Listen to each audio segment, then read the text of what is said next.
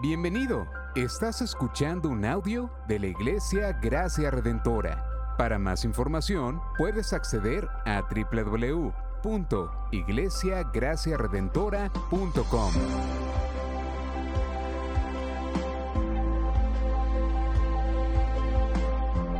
En la exposición de la palabra, el pastor Xavier Torrado.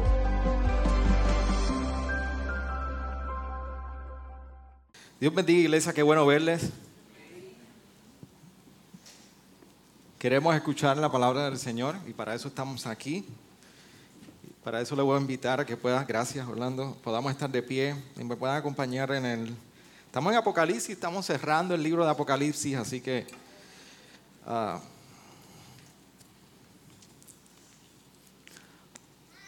así como está terminando Apocalipsis, somos recordados que Cristo viene pronto.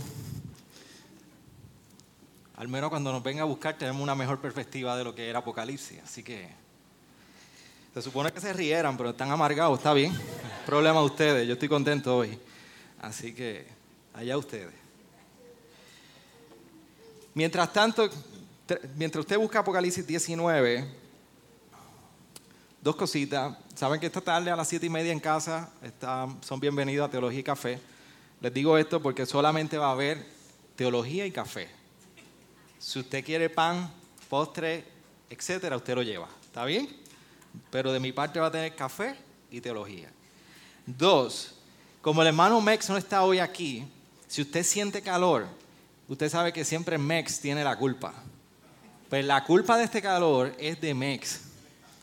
Nos tenía el aire en dry.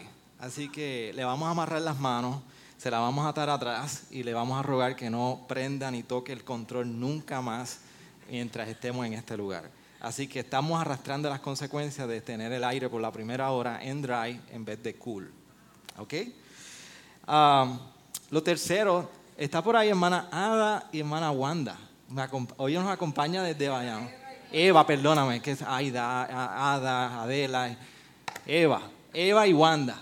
Están hoy de la Iglesia Bautista Nueva Jerusalén en Bayamón. Esta es la iglesia que ustedes conocen y están algunos viendo poco a poco, que estamos ayudando en el proceso de ellos solicitar replantación. Así que gracias Redentora los está acompañando. Así que ellos vinieron hoy para gozarse con nosotros y conocer un poquito más de nosotros. Así que al final les pido que se acerquen, eh, la saluden y puedan establecer una... Yo me disfruté mientras desarrollaba este sermón, no es que no me disfrute otros sermones, pero les voy a explicar por qué. Primero vamos a leer la palabra del Señor, que dice así en nombre del Padre, del Hijo y del Espíritu Santo. Después de esto oí como una gran voz de una gran multitud en el cielo que decía, aleluya. La salvación y la gloria y el poder pertenecen a nuestro Dios, porque sus juicios son verdaderos y justos, pues ha juzgado a la gran ramera que corrompía la tierra con su inmoralidad y ha vengado la sangre de sus siervos en ella. Y dijeron por segunda vez, aleluya, el humo de ella sube por los siglos de los siglos. Y los veinticuatro ancianos y los cuatro seres vivientes se postraron y adoraron a Dios que está sentado en el trono y decían, amén, aleluya. Y del trono salió una voz que decía, alabad a nuestro Dios todos sus siervos, los que teme- le teméis, los pequeños y los grandes. Y oí como la voz de una gran multitud, decía como el estruendo de muchas aguas y como el sonido de fuertes truenos que decía, aleluya, porque el Señor nuestro Dios Todopoderoso reina. Regocijémonos y alegrémonos y démosle a Él la gloria, porque las bodas del Cordero han llegado y su esposa se ha preparado. Y ella, y a ella le fue concedido vesti- vestirse de lino fino, resplandeciente y limpio, porque las acciones justas de los santos son el lino fino. Y el ángel me dijo, escribe bienaventurados a los que están invitados a la cena de las bodas del Cordero. Y me dijo, estas son palabras verdaderas de Dios. Entonces caí a sus pies para adorarle. Y me dijo, no hagas eso. Yo soy consiervo tuyo y de tus hermanos que poseen el testimonio. Jesús es el. Adora a Dios. Pues el testimonio de Jesús es el espíritu de la profecía. Y vi el cielo abierto y he aquí un caballo blanco. Y el que montaba se, llamaba, se llama fiel y verdadero. Y con justicia juzga y hace la guerra. Sus ojos son una llama de fuego. Y sobre su cabeza hay muchas diademas. Y tiene un nombre escrito que nadie conoce sino Él. Y está vestido de un manto empapado en sangre y su nombre es el Verbo de Dios. Y los ejércitos que están en los cielos vestidos de lino fino, blanco y limpio, le seguían sobre caballos blancos. De su boca sale una espada afilada para herir con ella a las naciones y las regirá con vara de hierro. Y él pisa el lagar del vino del furor de la ira de Dios Todopoderoso. Y en su manto y en su muslo tienes un nombre escrito, Rey de Reyes y Señor de Señores. Y vi a un ángel que estaba de pie en el sol y clamó a gran voz diciendo a todas las aves que vuelan en medio del cielo, venid, congregaos para la gran cena de Dios para que comáis carne de reyes, carne de comandantes y carne de poderosos, carne de caballos y carne de sus jinetes, y carne de todos los hombres, libres y esclavos, pequeños y grandes. Entonces vi a la bestia, a los reyes de la tierra y a sus ejércitos, reunidos para hacer guerra contra el que iba montado en el caballo y contra sus señales en su presencia, con los cuales engañados, los dos fueron arrojados vivos al lago de fuego que arde con azufre. Y los demás fueron muertos con la espada que salía de la boca del que montaba el caballo, y todas las aves se saciaron de sus carnes. ¿Qué tal si, si oramos para que el Señor dé sabiduría en poder instruir y enseñar? Y para que también el Señor abra nuestros corazones para traer claridad y entendimiento porque de lo que usted y yo hemos leído en los primeros estos 21 versículos del capítulo 19, los primeros 7, 8 versículos comienzan en PG-13 y los últimos versos terminan en R. Si se dan cuenta, empieza todo bien hermoso y de momento estamos comiendo carne de reyes. Así que vamos a orar y que el Señor nos dé entendimiento. Señor, gracias por este tiempo. Yo te ruego que tú nos ayudes a poder entender tu palabra y aplicar. Señor, yo te ruego que podamos crecer de una manera reverente ante tu palabra. A veces lo tomamos muy a la ligera y creo que hemos perdido la reverencia delante de ti ante tu santa palabra. Y yo te pido que hoy podamos ser recordados, no solamente de la reverencia, sino del poder que tiene tu palabra para obrar en nuestro ser, en nuestros corazones, a pesar de nosotros y aún en las circunstancias. Por eso te recordamos por ayuda. Dependemos de ti, Señor. En tu nombre oramos. Amén. Amén. Se puede sentar, iglesia. La razón por la que digo que este, este pasaje, en los primeros seis, siete versos, prácticamente hasta el verso 8, son, pasajes PG-13, porque todo está bien, todo, hay ángeles, hay, estamos en una, una, una visión del reino y de momento estamos matando sangre, comiendo carne, así que hasta carnívoros en cierta manera. Así que es un pasaje bien nutrido y bien variado el que nosotros nos estamos acercando. Una de mis películas preferidas en los últimos años de Navidad es, eh, ¿cómo es que se llama? Jingle Jangle. No sé si usted la ha visto en Netflix, pero usted sabe que por lo menos podemos coincidir que los ejemplos que utilizamos los pastores de películas varían. Y el hermano Orlando siempre ha rogado desde mi parte que tengamos películas de acción, Rambo. Eso le toca al pastor Félix. Ya crió, ya eh, veterano de la Navy, eh, del Air Force, etc. Yo todavía estoy en la etapa de, niño. Pero Jingo Django es una película que me encanta porque es muy colorida. Y es una de las películas donde a la tecnología lograron involucrar tanta tecnología en las imágenes que son personajes reales, son personas, o sea, no son, no son muñequitos, pero a la misma vez mezclan animación de una, de una manera extraordinaria. Para mí fue, es una gran producción. Pero lo que le hace una gran producción es que tiene tantas imágenes que sobresalta todo lo que la película está comunicando y quiere comunicar dentro de su mensaje. Así que desde el background, la escenografía, la vestimenta de los personajes, las canciones, los, efectos especiales, todo te cautiva. Entonces cuando nosotros llegamos a Apocalipsis 19, me pareció retante como siempre, porque yo creo que uno de los libros más retantes para predicar, por lo menos hasta el día de hoy, quizás después de Eclesiastés, pero eso es otro tema. En un solo capítulo, en tan solo 21 versos, que enriquece.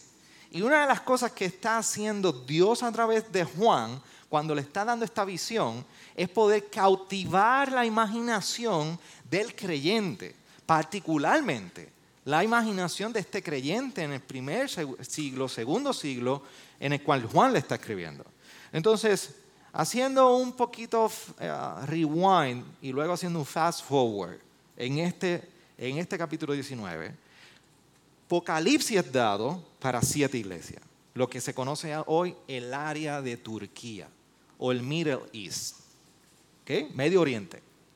Ahí estaban las siete iglesias que Dios por medio de Juan le está comunicando por medio de una, de una carta, porque Apocalipsis está dentro del género de discurso o epístola, lo único que lo distingue un género literario que para el tiempo de nosotros no existe. ¿Alguien se recuerda cuál es ese género literario? Apocalíptico, muy bien. Así que un género apocalíptico para nuestra generación, para este tiempo, no hay una clase del género apocalíptico. Pero era muy común para ese siglo. Y por eso Apocalipsis está tan enriquecido con este tipo de imágenes, porque es dentro de un género apocalíptico. Y ese género apocalíptico nosotros vemos que Juan se apropia de unos símbolos para comunicar unas verdades a la iglesia, que la iglesia está en un periodo de riqueza, no. ¿Está, la, ¿Está pasando bien? No. La iglesia está en sufrimiento. Así que el capítulo 1 de Apocalipsis nos recuerda que cuando Juan le dice, yo siervo de Jesús y que estoy, soy compañero en las aflicciones los sufrimientos de ustedes. Así que Juan está escribiendo consciente del problema que tiene la iglesia en ese tiempo. Así que el capítulo 2, capítulo 3, le escribe las primeras directamente a las siete iglesias una carta. Y después de ahí, Juan continúa con la visión, que en todo momento es una visión de Dios en su trono, con un mensaje va haciendo un zoom in, va adentrándose cada vez más a ciertos detalles de lo que él ve en esa visión original, que es el capítulo 4 de Apocalipsis. ¿Y qué ve Juan en capítulo 4? Ve a Dios en su trono, ve a uno dentro del trono en el centro, dice que alrededor hay 24 ancianos, cuatro seres vivientes y hay en el frente como un mar de cristal. Ahí que viene la famosa expresión que las calles de oro y las mar de cristal. No está diciendo que así es que va a ser. Está usando unas imágenes. Y en esa visión comienzan los juicios. Juan comienza a comunicar y Dios comienza a comunicar ciertos juicios que van a ocurrir para que la iglesia esté percibida y la iglesia sepa no solamente que viene un juicio, sino Dios está comunicando, yo estoy con los santos, yo no he abandonado a los santos. Así que hay tres tipos de ciclos que se van desarrollando y van abriendo y van descubriendo diferentes juicios. Comienza primero los sellos, siete sellos, y cada sello que se abre comienza a desatar un juicio. Después vuelve Juan y en una imagen y cautivando la imagen de cómo vienen los juicios, desata entonces no sellos, ahora son trompetas. Y no es la del chacal, no es la del chacal, son trompetas de juicio y cada trompeta está abriendo un juicio nuevo. Así que lo que está haciendo Juan es que está usando y está recurriendo a la retórica y a la repetición. Va a recordar diferentes ángulos de diferentes maneras. Pastor Félix en una ocasión utilizó una imagen como esa ah, de una película, pero él luego va a donde y le preguntan esa película de diferentes ángulos de cómo se presenta esa imagen, que era de guerra. Y por último, el último ciclo en que nosotros estamos cerrando es las copas. ¿Cuántas copas son? Y en estas siete copas ya nos estamos acercando al final de la consumación de todas las cosas después de esos juicios. Así que la pregunta es, ¿Juan está escribiendo literalmente? No, tú y yo no podemos tomar el libro de Apocalipsis literal. Ese es el gran problema de herejías que tenemos en el día de hoy, sectas que tenemos en el día de hoy, y tercero, un mal entendimiento de lo que es Apocalipsis para usted y para mí. Porque Apocalipsis, si a usted Apocalipsis le provoca miedo, usted no entiende Apocalipsis. Apocalipsis debe provocar esperanza, seguridad y salvación. Si usted no experimenta eso, cuando viene la palabra Apocalipsis, usted dice, uy, usted tiene un problema. Pero Apocalipsis no hay un libro de mayor esperanza y seguridad para el creyente en los días que vivimos que no sea Apocalipsis. Entonces aquí estamos en la última copa. Entonces viene un ángel con la última copa y el pastor Félix el pastor Israel predicaron el capítulo 17 y capítulo 18. Y la cosa está bien mala porque ahora sale la imagen de una bestia y sale la imagen de Babilonia. Y estas imágenes hemos dicho que hay tantas imágenes de cuernos, diademas, bestias, agua, fuego, azufre, you name it, de todo. Pero todo eso no lo podemos tomar literal. Porque lo que está haciendo Juan es que él va al Antiguo Testamento muchísimas veces y saca imágenes de aquí, de acá, de aquí, de acá y viene y las pone a aquí en Apocalipsis para que la iglesia interpretarle que muchas cosas que ocurrieron en el Antiguo Testamento ahora están cumpliéndose en este tiempo, en el tiempo de él y en el venidero que estamos tú y yo. ¿Me entienden? O sea, no hay nada mejor Vi hace poco que mi, creo que mi prima puso un post en Facebook que decía, si tuvieras la oportunidad de comer una comida de tu abuela, ¿cuál sería? Pero mi abuela falleció ya hace tres años, como el demás. Pero usted sabe de qué se forma el sancocho, ¿verdad? De aquí, de aquí, de aquí y todo para allá. Y un buen posteado, igual manera. De aquí, de aquí. Bueno, el posteado nace de esa manera. Lo que sobró en la nevera se mezclaba y ahí sale el posteado. Juan utiliza de aquí, de aquí, de aquí, de allá y tenemos un buen posteado. Que es Apocalipsis. Pero no está lo loco. Por eso la simbología que tú y yo vemos en Apocalipsis no la podemos interpretar como nos da la gana. Tenemos que ir mirar y decir, esto está en el Antiguo Testamento, vamos a ir allá atrás, vamos a leer qué significaba para el profeta Daniel, para el profeta Isaías, para el profeta Ezequiel, o, los salmos, y ahora podemos entender, ahora entiendo por qué Juan está usando esa imagen. Y ahí es donde tú y yo tenemos ese reto. Entonces, dentro de este sufrimiento, dentro de todo este reto que está teniendo la iglesia, los creyentes en este primer siglo, donde están pasándola mal, porque en esa región, o sea, si usted... Geografía. Todos sabemos quién es Italia, la famosa bota ahí a la derecha de España. Todo el mundo sabe la bota de Italia. Si hay alguien que no sabe la bota de Italia, yo no, espero que tenga toda la comprensión del mapa de Europa. Pero si usted se recuerda de la bota de Italia, simplemente piense en lo siguiente. A la derecha de esa bota, un poquito más ahí al sur, ahí, más a la derecha, está el Middle Oriente miedo, medio. Miedo da cuando no sabemos dónde estamos. Ahí está Turquía ahora mismo, en esa zona. Y se me olvidó lo que iba a decir. Ok. Ahí esa zona es todo lo que es Medio Oriente. Pero Roma, Roma está en la botita. ¿Se acuerdan? Capital de Italia. Ahí está. ¿Qué sucede? Roma estaba conquistando esa región. Y eso es lo que se le conoce a la Asia romana. Porque Roma, el imperio romano estaba ahí involucrado. ¿Sabe por qué estaban sufriendo los creyentes allí? porque Roma estaba imponiéndose sobre esa región y estaban estableciendo su poder. Entonces, por eso estaban siendo perseguidos, porque a las demandas de que ustedes tienen que adorar a alguien que no es Dios verdadero. ¿Me entienden? Así que por eso está sufriendo los creyentes ahí. Pero cuando llegamos al capítulo 17 al 19, nosotros tenemos que recordar que Dios lleva desde el capítulo 3 de Apocalipsis diciendo, vengo pronto. Así que esa es la promesa de Dios a esta iglesia dentro de todas esas imágenes para usar a Juan y comunicar esta visión. Yo vengo pronto. Por eso lo dice en el capítulo 3, verso 11. Entonces la pregunta, delante de Apocalipsis 19, es, ¿qué necesitaba escuchar a los creyentes de esa Roma asiática? De esa, de esa, de esa, de esa población en Asia Menor. ¿Qué necesitaban escuchar? Desde el capítulo 11 vemos que se describe que los reyes se estaban imponiendo en el verso 15 del capítulo 11. Así que hay un poder imperial. Capítulo 17 y 18 nos habla de la Babilonia que traía una corrupción política, social y moral. Y el pastor Israel y el pastor Félix muy bien que lo hablaron. Y algo que hay que tener claro, cuando está la imagen en yo personalmente, Estoy de acuerdo con uno de los comentaristas, J.K. Bill, que Babilonia para ese entonces estaba muy bien representada por Roma.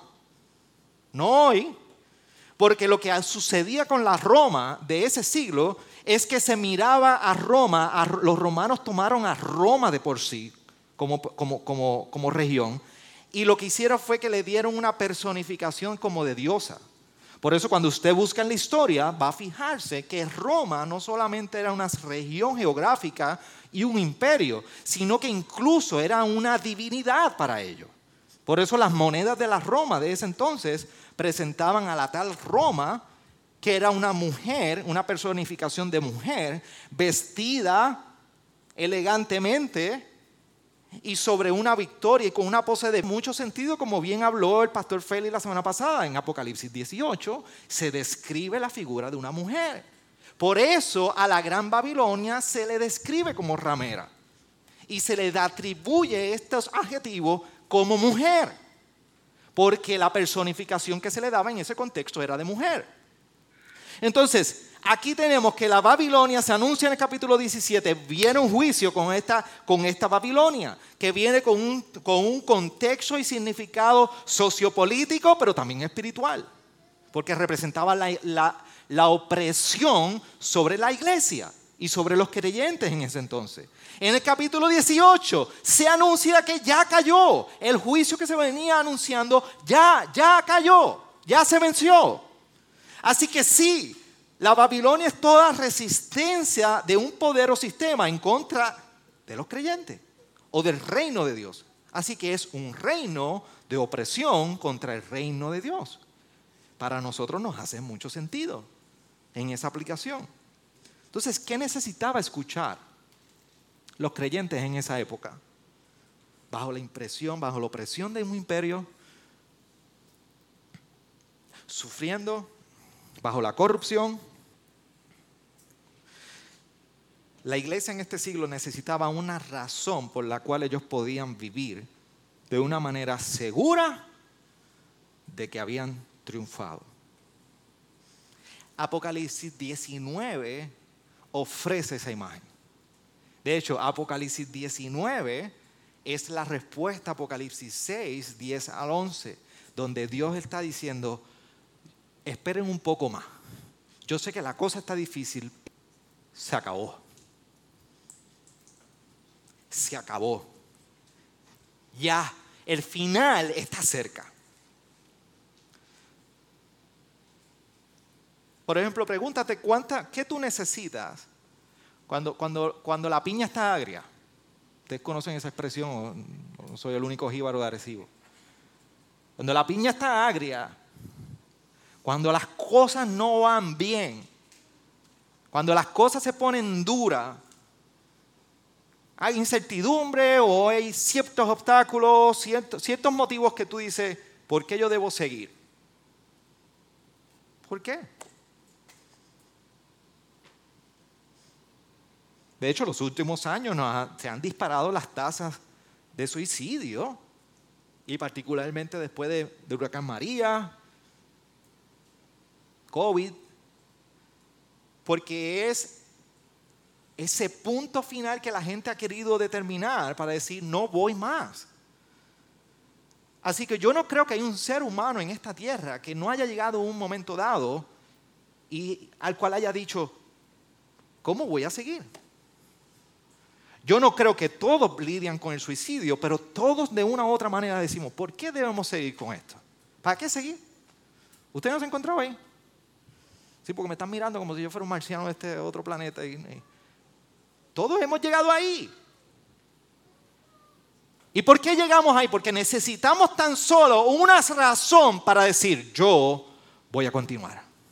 Vale la pena yo poder seguir. ¡Pum! Cayó la piedra. Entonces, cuando estamos en ese momento, a veces tan solo es suficiente nosotros poder saber que el final está cerca. Ustedes saben que yo, esté gordo, flaco o medio gordo o medio flaco, como usted me quiera ver, yo siempre he corrido. Y este verano a mí me dio duro la salud. Así que si usted me ha visto bien, he rebajado un poco de libra. No se le ocurra decirme que he engordado. No se le ocurra. Yo he luchado y he corrido esto, he tratado de correr nuevamente y se me ha hecho bien difícil rescatar la rutina. Y más allá de lo que yo creo que estoy, que puedo. Y yo parecía Bambi corriendo la última milla. ¿Ustedes se acuerdan de esa película Bambi? Hay algunas, ya hay generaciones que no saben lo que es Bambi. Pero Bambi era ese venadito de Disney que cuando nace comienza a moverse con sus piernas y se cae. Así que mis piernas estaban bien debilitadas y usted, si usted me veía corriendo, usted va a decir que era un anormal corriendo por la urbanización. Pero ¿sabe por qué yo seguí corriendo? Porque yo sabía que estaba cerca. Y un buen vaso de agua iba a aliviar la flojera que yo tenía en aquellas piernas. A veces saber que el final está cerca es suficiente para terminar. Pero incluso a veces saber que no estamos solos también es suficiente. Momentos de enfermedad, cuando uno experimenta y la experiencia y tiene la experiencia de la compañía de ánimo, eso cambia todo. ¿Por qué yo digo estas preguntas? Porque yo creo que Apocalipsis 19 trae imaginación o ilumina nuestra imaginación creyente, cristiana, para recordarnos una verdad en la palabra del Señor. De lo que tú y yo necesitamos. Entonces, ¿qué? que ante la derrota de, de Babilonia, en el capítulo 17 y 18, en el momento que se encuentra el pueblo de Dios, ¿cuál es la realidad? ¿Cuál es la realidad de lo que está sucediendo? Tres cosas que yo quiero compartir con ustedes. Los primeros cinco versos nos muestran que hay una alabanza por quién es Dios. No, hay que rebuscar muchísimo para mirar en esos pasajes que se comienza un ángel y viene y dice, aleluya, la salvación y la gloria del poder pertenecen a nuestro Dios. Recuérdense que nosotros venimos desde el versículo, el capítulo 17, que después de los juicios de las siete copas viene un ángel de los, que, de los siete ángeles que va a ser vencida o va a haber un juicio. Después en el capítulo 18 Juan mira y ve otro ángel. Y este otro ángel ahora anuncia, cayó, cayó Babilonia. Y ahora él viene y escucha una voz después de esto de una multitud que decía, aleluya. Y ahí es donde nosotros vemos que dicen la salvación y la gloria el poder pertenecen a nuestro Dios porque sus juicios son verdaderos y justos. Y dice que, pues ha juzgado a la gran ramera y corrompía la tierra con su inmoralidad y ha vengado la sangre de sus siervos en ella. Y dijeron por segunda vez, aleluya. El humo de ella sube por los siglos de los siglos. Y aquí hay dos imágenes importantes que informan tu alabanza y mi alabanza también. ¿Qué ha hecho Dios y quién es Él? Y el ángel lo que está anunciando y la multitud, o más bien la multitud, la voz de la multitud, lo que están anunciando a Juan, es que aleluya, Él es digno de toda alabanza por lo que Él ha hecho, pero no solamente por lo que Él ha hecho, es por quién es Él. Por eso se está anunciando que ha caído la gran ramera. Ha sido juzgada. Y por eso Juan utiliza una imagen en esta ocasión. No solamente se anuncia el vencimiento, la derrota de Babilonia. Juan está utilizando la imagen de Isaías 34, Dios. Porque en Isaías 34, una de las cosas que se está anunciando es el juicio contra la ciudad de Edom. Recuérdese que en los profetas constantemente se anuncia un juicio contra aquellas naciones que se levantan contra el pueblo de Israel. Y se está anunciando en Isaías 34. Si usted no me sigue, se va a perder a, final del sermón. Y se va a quedar en las siete copas. Anuncia en Isaías 34, 10 el juicio de Edom. Se hace referencia a ese humo que sube y nunca más se va a apagar. Y dice que nadie más podrá pasar por esta ciudad. Pero aquí entonces Juan utiliza la imagen de Isaías 34.10. Mira cómo dice Isaías 34.10. No se apagará de día ni de noche. Su humo subirá para siempre, de generación en generación. Permanecerá desolada. Nunca jamás pasará nadie por ella. Así que lo que está diciendo Juan, que está diciendo que la caída y el juicio de la gran ramera, que es Babilonia, el humo de ella sube por los siglos de los siglos, está diciendo que el juicio sobre Babilonia ha sido final, por siempre. Ya es el final final. Había una novela que decía antes, se acabó, se acabó, se acabó, punto final. ¿Se acuerdan de ese eslogan? Esos son los 90. Bueno, voy a tener que cambiar la referencia generación que no ve televisión, no ve película de niños, no ve novela, no ve, no sabemos, más que películas de acción. Entonces, volviendo acá, eso es lo que ha hecho Dios. Pero Juan está diciendo, ¿por qué adorarle? La voz de la multitud, ¿por qué adorarle? No solamente por lo que Dios ha hecho, sino dice que Él es salvación, poder y la gloria le pertenece. Y mira la imagen interesante que utiliza también Juan es que Él está sentado en su trono.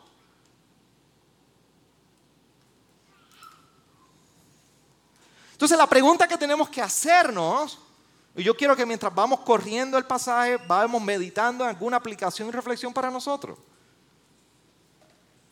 ¿Cuándo fue la última vez que tú y yo pudimos centrar nuestra adoración y nuestra alabanza a Dios por lo que Él es y no por lo que ha hecho en nosotros?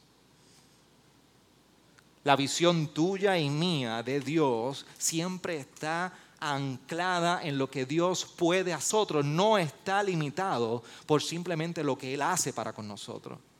Dios es digno de toda alabanza, de toda adoración por quien es Él. Entonces, ¿cuándo fue la última vez que tu vida se pudo centrar en adoración a Él porque Él es Dios? Y no porque contestó una petición tuya o no porque inclinó su oído a un capricho de tu vida. Pareciera que a veces la forma que nosotros le hemos dado a Dios es un Dios de caprichos. Si Dios me responde, yo le entrego todo. Dios, si tú haces esto conmigo, yo entonces voy a caminar de esta manera. Dios, si tú oras aquí, yo te prometo que yo voy a cambiar. Señor, quítame esto y yo te adoro. Y yo creo que hay momentos donde Dios concede peticiones de nuestro corazón. Esa es la promesa para los suyos conforme a su voluntad. Pero la creación debe entender que allá arriba hay un Dios que lo ha hecho todo y Él es merecedor de su gloria simplemente por quien Él es. Ninguno de ustedes le gusta que sea amado por su esposa, su esposo, novio, lo que sea, por intereses. Nosotros los padres no nos gustan que nuestros hijos se acerquen por intereses. Si a usted le gusta eso, yo no, yo no lo puedo entender. Porque yo conozco las estrategias cuando viene el beso por aquí, el beso por acá, el abrazo por acá, y a papá le encanta que le jasquen la cabeza, y todo el mundo está jascando la cabeza en casa. Hasta la peja viene a jascar la cabeza de mía. Y tiene que haber un momento que yo digo, para, para, para, nada, mono más jascaera. Aquí huele sospechoso. ¿Qué quieren? Pues, papi, ¿qué? Eh, allí, allí, ah. Y lo podemos pasar, pero usted no quiere pasar su amor en eso. Todo padre espera que usted sea correspondido simplemente porque es padre y porque su amor. En los matrimonios igual. ¿Usted se imagina un matrimonio de negociación? Todo el tiempo. Ah, yo hago esto, pero entonces tú me das esto. Eso no es amor. Entonces, todas nuestras relaciones de algún sentido se basan en expectativa. La pregunta es, ¿por qué nuestra adoración se basa en la expectativa de lo que Dios puede hacer con nosotros? Tú y yo venimos rendidos delante de Él, porque Él es Dios. Y esta es la imagen que Juan está mostrando a través de las voces que está escuchando. Lo segundo, del versículo 7 al 10, es que no solamente alabanza por quién es Dios, sino que también Dios purifica a los suyos. Si usted mira el verso 7 y el verso 8, dice, les regocijémonos y alegrémonos y démosles a Él la gloria, porque las bodas del Cordero han llegado y su esposa se ha preparado. Claro, aquí mire qué linda la imagen de la esposa. Y ella le fue concedido vestirse de lino fino, resplandeciente y limpio, porque sus acciones justas de los santos son el lino fino. Esa imagen es el producto de lo que venimos escuchando desde Apocalipsis 5, 6, que ha sido una iglesia que ha bebido sangre. Hay una iglesia que está debajo del trono de los santos, que son aquellos que han muerto y han puesto sus vidas en perseverancia y en fidelidad al Señor. Así que desde, desde el capítulo 5 y 6 vemos una iglesia que ha sufrido. Así que la imagen del capítulo 19, aunque es lino, blanca, se ha preparado, claro que se ha preparado bajo el sufrimiento.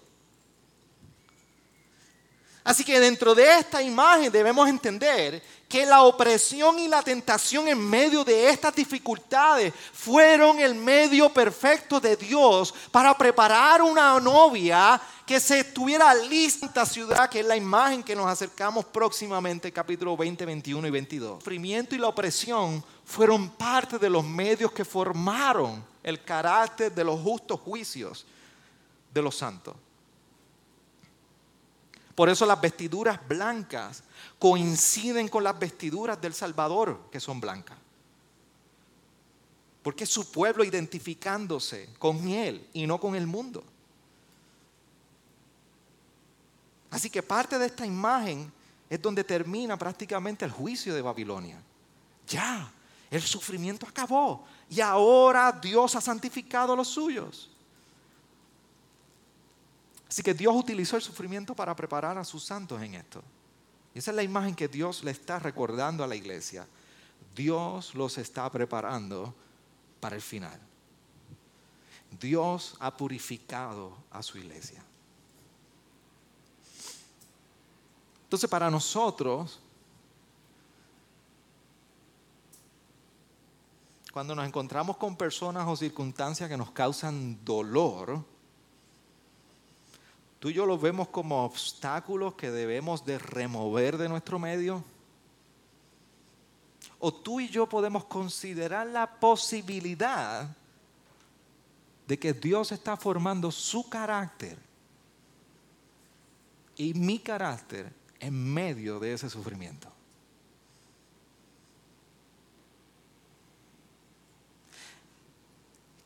¿Qué es más importante para ti?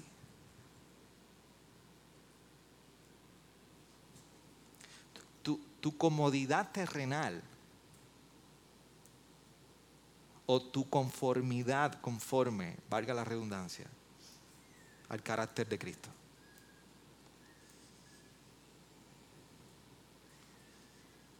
Cuando tú miras tu vida en la resistencia de los días y las dificultades de ser ser humano, de ser un ser humano, de ser un mortal, de vivir en un mundo caído, de vivir en un mundo de sufrimiento, de vivir en un mundo donde nuestras relaciones tienen lucha, donde nuestras relaciones no son perfectas con nuestras esposas, sus esposos, hijos, padres, etcétera. En el trabajo, donde quiera, nuestros cuerpos no son perfectos, sufren enfermedades y simplemente porque lo que está debajo de este sol no dura para siempre.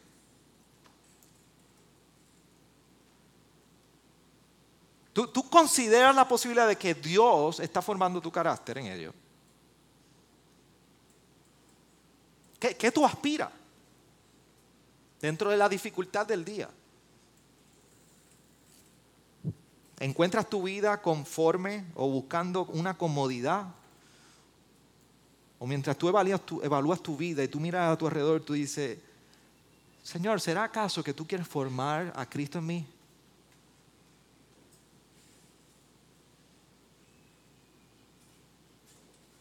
Y yo estoy convencido que en la escuela de nuestro Salvador, si no pasas la clase, la vas a repetir.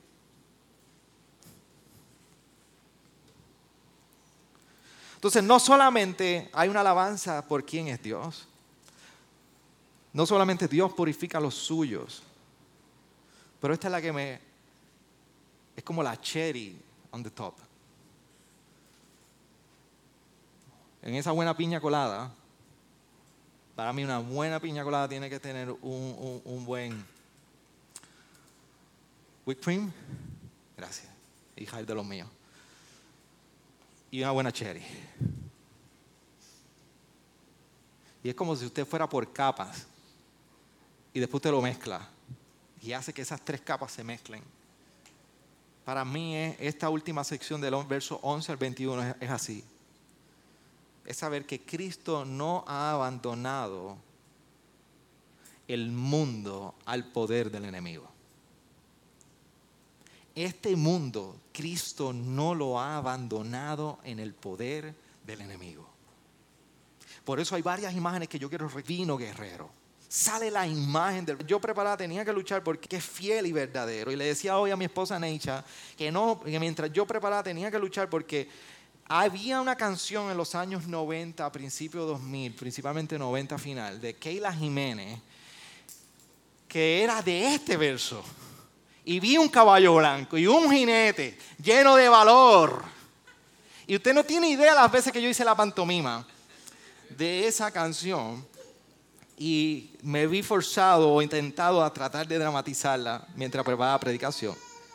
Pero se describe como fiel y verdadero. ¿Por qué fiel y verdadero? Porque esta promesa, vengo pronto, los enemigos los venceré, está recalcando que Él va a cumplir sus promesas. ¿Por qué los ojos de llamas de fuego?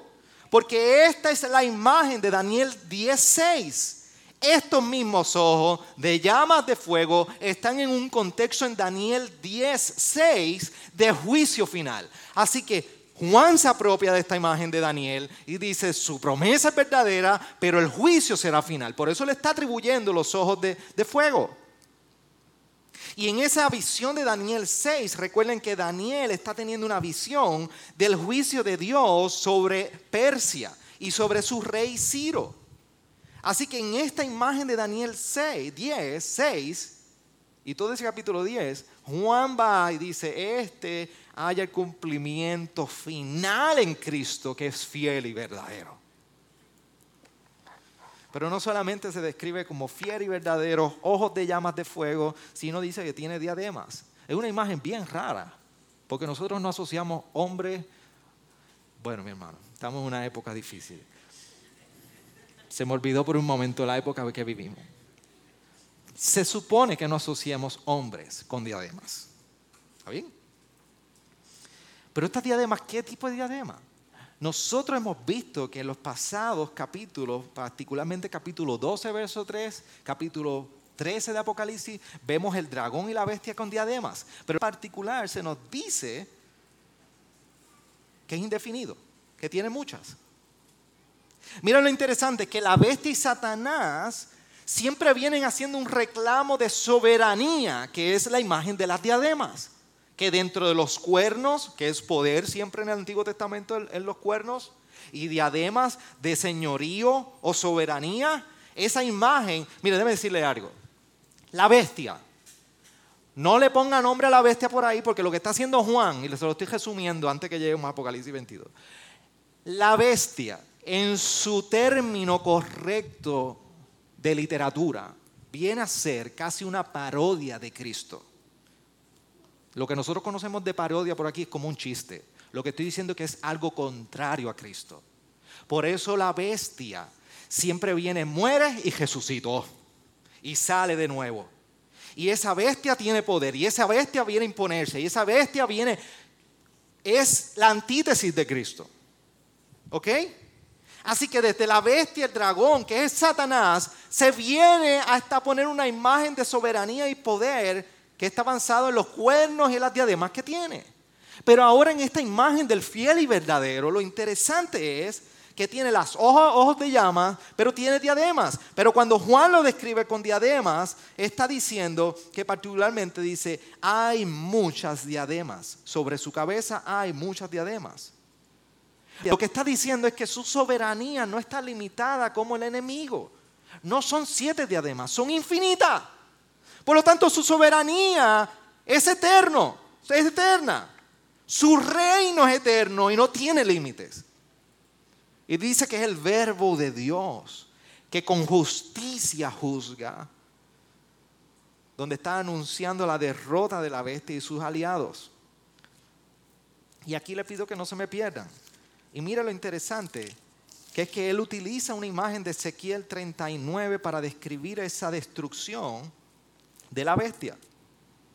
Dos cosas. Vamos a leer del verso 14 hasta el 18 para que usted entienda lo que está haciendo Juan aquí. Léalo porque si no se va a perder y se va a quedar en Jingo Jungle cuando lo mencioné al principio. Y los ejércitos que están en los cielos, vestidos de lino fino, blanco y limpio, le seguían sobre caballos blancos. Y de su boca una espada afilada para herir con ella las naciones y las regirá con vara de hierro. Y él pisa el lagar del vino del furor de la ira de Dios Todopoderoso. Y en su manto y en su muslo tiene un nombre escrito, Rey de Reyes y Señor de Señores. Y vi un ángel que estaba de pie en el sol y clamó a gran voz diciendo a todas las aves que vuelan en medio del cielo, venid congregados para la gran cena de Dios, para que comáis carne de reyes, carne de comandantes y carne de poderosos, carne de caballos, de sus jinetes y carne de todos los hombres libres y esclavos, pequeños y grandes. Ese es fiel y verdadero. Y la imagen que le está diciendo es de su justicia y cómo va a llevarse a cabo esa justicia. Pero lo interesante es varias cosas. Él utiliza la imagen de Isaías 63, verso 1, 3, en el versículo 15. Acompáñenme ahí.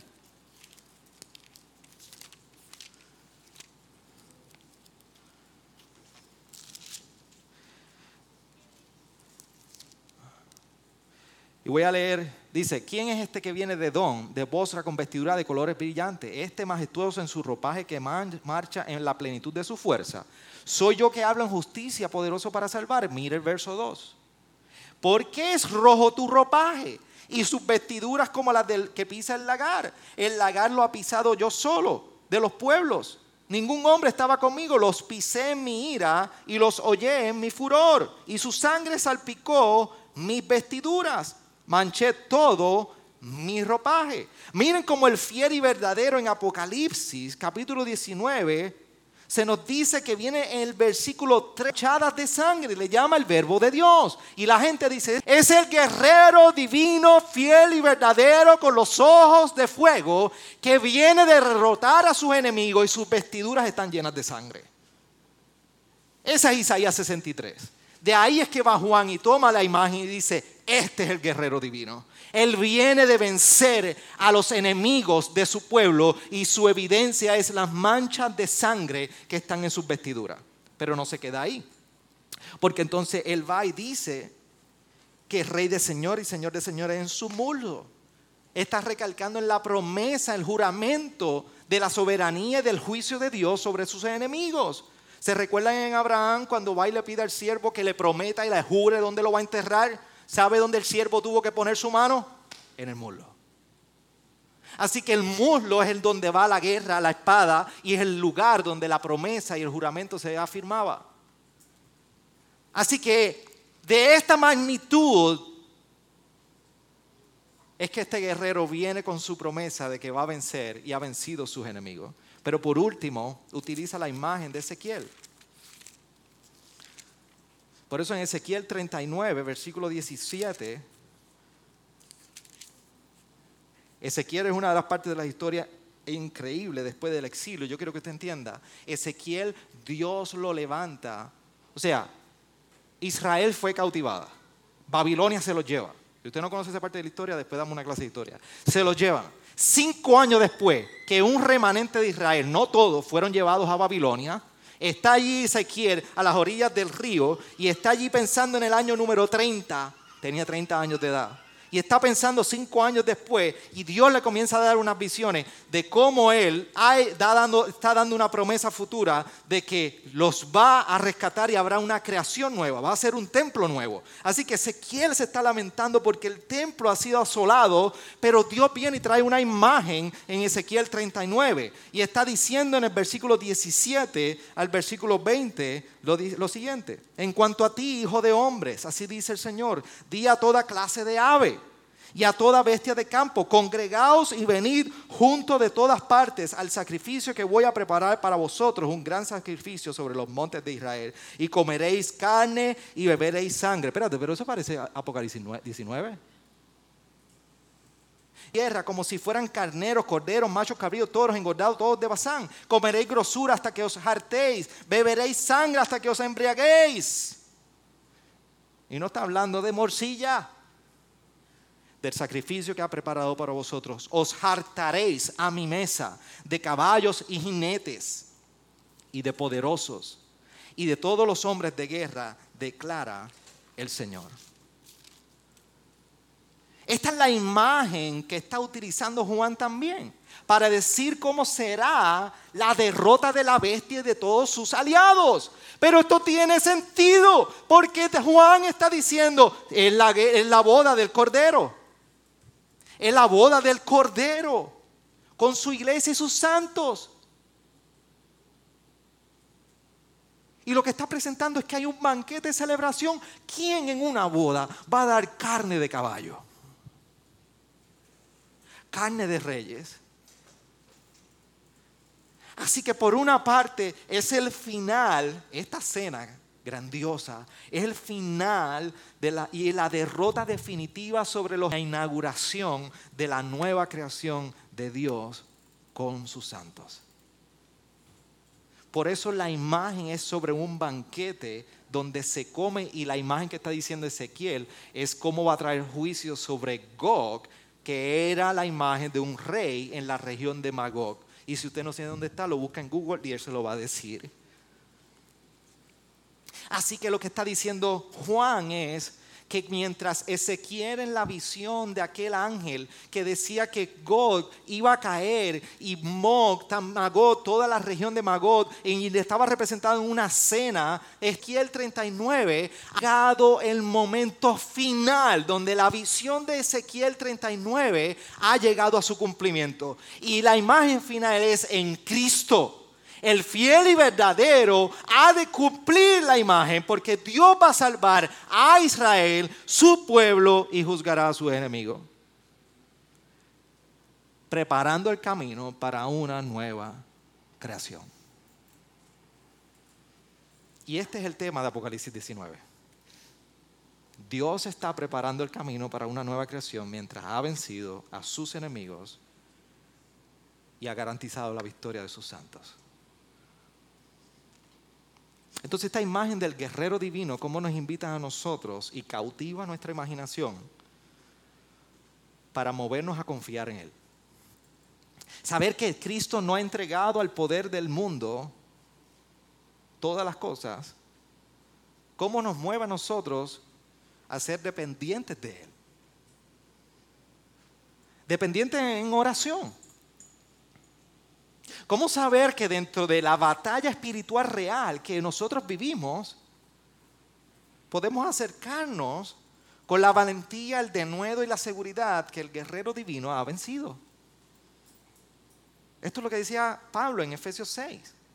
Por lo demás, fortaleceos en el Señor y en el poder de su fuerza, revestíos con toda la armadura de Dios, para que podáis estar firmes contra las insidias del diablo, porque nuestra lucha no es contra sangre y carne, sino contra principados, contra potestades, contra los poderes de este mundo de tiniebla, contra huestes espirituales de maldad y de las regiones celestiales.